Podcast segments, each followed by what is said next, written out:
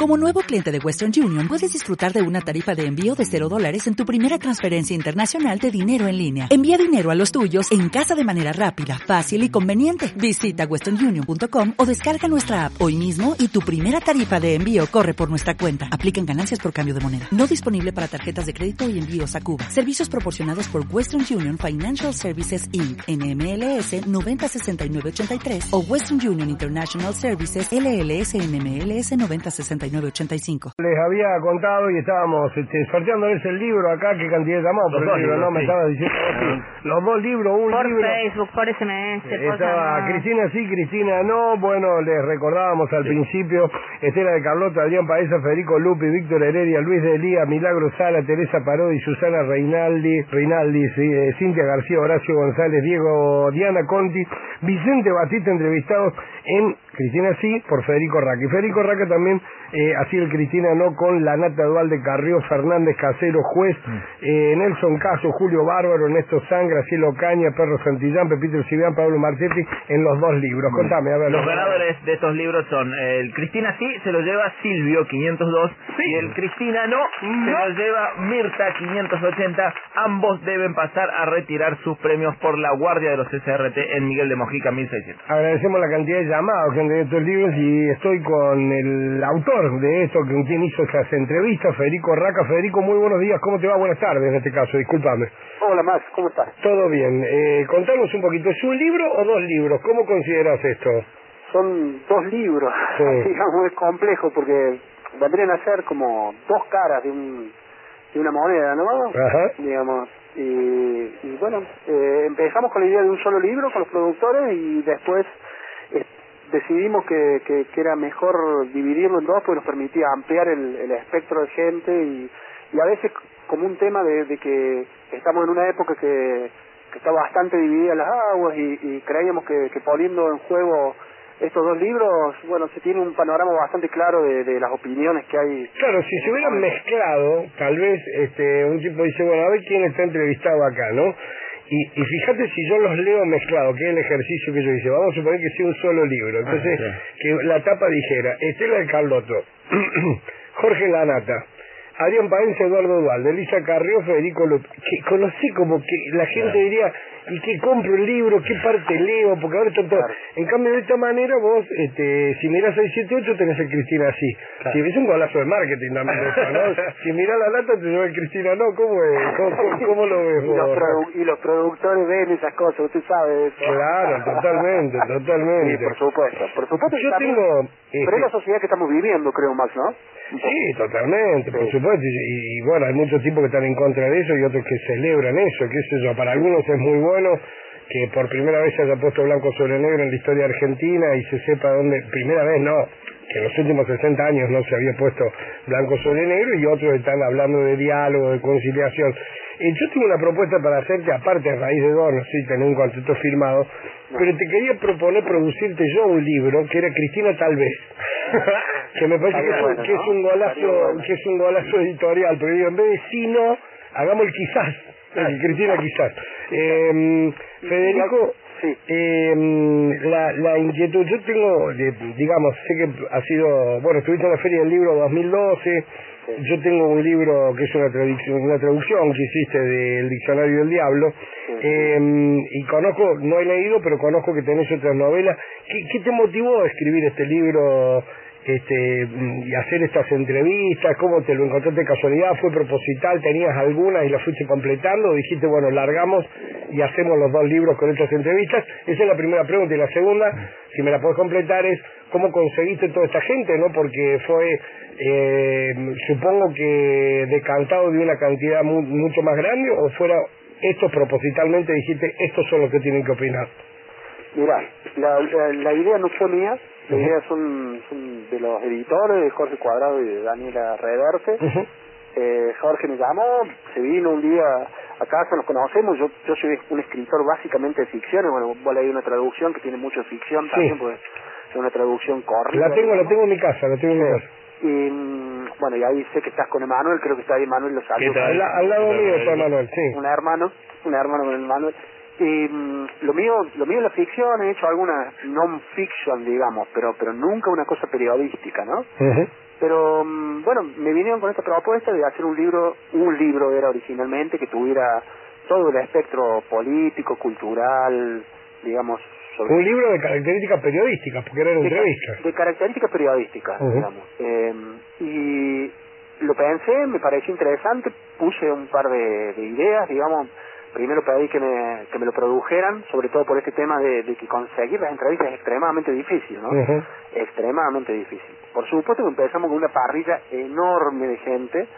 Eh, en los prólogos de ambos libros yo explico un poquito eso sucintamente, pero lo explico, digamos, como que hay muchos que no quieren, hay muchos que no pueden, eh, a veces hay gente que no encontras. Eh, yo pedí, aparte, hubo una lista que me propusieron, digamos que era muy amplia, y yo propuse algunos nombres más, que algunos conseguimos y otros no.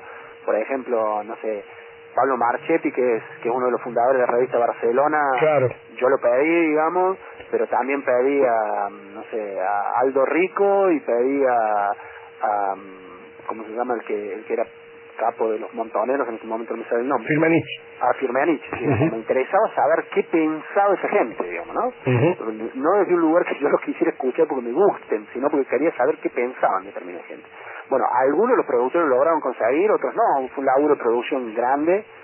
Eh, y, y fue moverse mucho, porque también estos libros se hicieron con muchísimo viaje, o sea, también un editorial de Córdoba, que le pague a un escritor de Córdoba, que le pague todos los viáticos para, para hacer un libro es una apuesta también me sigue eh, llenando de orgullo participar, digamos, ¿no? No, y aparte a raíz de dos hace las cosas muy bien realmente. Nosotros lo, lo, destacamos de acá con Emanuel siempre porque la verdad que hacen un laburo que es fantástico y, y se mueven como una editorial, este, no como muchas veces uno uno espera que las editoriales se muevan así, pero no como se mueven todas las editoriales, y la verdad que es un trabajo increíble. Eh, 12 entrevistas hiciste para hacer el Cristina sí y 13 entrevistas para el Cristina no.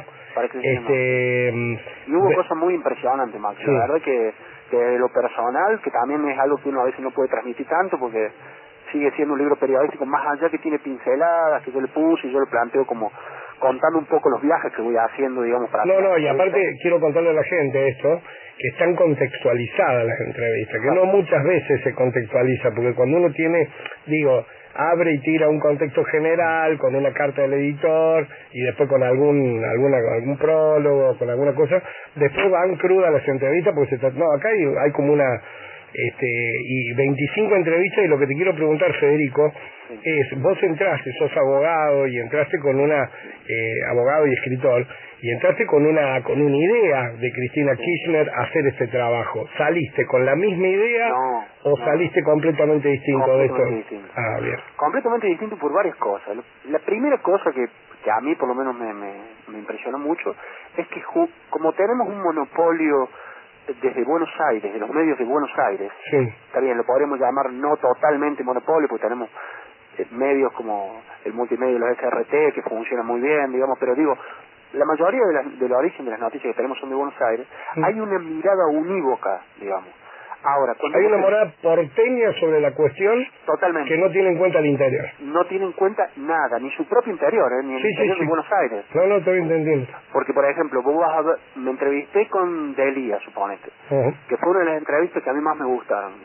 Tres horas y media de entrevista, los dos, así, solos, impresionante. El tipo es un tipo de una formación increíble que no tiene nada que ver al tipo que aparece en los medios. Claro. ¿No? O por lo menos que yo había visto en los medios. Claro, es un tipo muy formado, Luis. muy formado. Muy formado. Pero claro, ahí vos te das cuenta... Que Cómo los medios construyen una persona que no es. Exactamente, o recortan.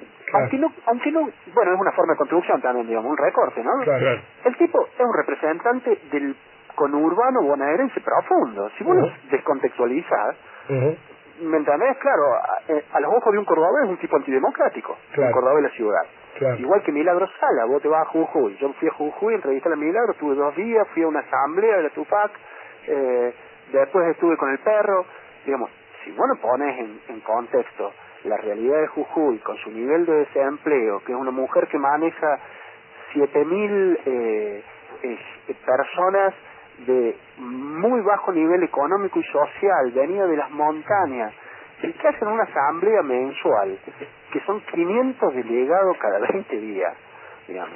Y a mí me dicen que es antidemocrática. y bueno, viste, yo tuve, a, a mí ya no me la pueden contar a esa, digamos. ¿no? Claro, te cambió eso. Claro. ¿En qué volviste, ah, digo, a ver, ¿qué, qué cosa, después de hacer estas 25 entrevistas, escribir estos dos libros, eh, a ver, eh, si puedo hacer la pregunta que, quiero, ¿en qué volviste más cercano a Cristina y más alejado de Cristina? ¿Cuáles son las dos cosas que dijiste, esto fue lo que más me acercó a la presidenta y esto fue lo que más me alejó de la presidenta? Te estoy hablando como, como, como votante, como tipo que va a ir a votar en las próximas elecciones. Yo creo que lo que más me acercó, más que a Cristina, la, constante que vos ves, esto, esto es un análisis ya de, de las entrevistas, ¿no? Tanto en el sí como el no, es una revalorización de la figura de Néstor por sobre Cristina. Y hay un dato que a mí me impresionó mucho. Yo un día, y esto se los cuento porque está, está bueno, ¿no? Digamos, te muestra quién fue Néstor, me parece a mí. Eh, sin desmerecer a Cristina, digo. Pero Sí, sí, como dato, como dato. como dato, exactamente. Un- Una mañana me toca Luis Galía. ¿tá? Ujú. Mediodía, en el centro de Buenos Aires, Radio Cooperativa, que es donde él labura, Sí, sí. Al frente del obelisco, Sí. un lugar muy humilde, un tipo que vos ya le ves la traza, viste un tipo humilde. Ese mismo día tuve otras entrevistas, no me acuerdo, en, en la siesta, y a la noche yo ya estaba en mi hotel, me llama el productor y me dice, Federico, en media hora tenés que estar en Puerto Madero porque te espera eh, Alberto Fernández.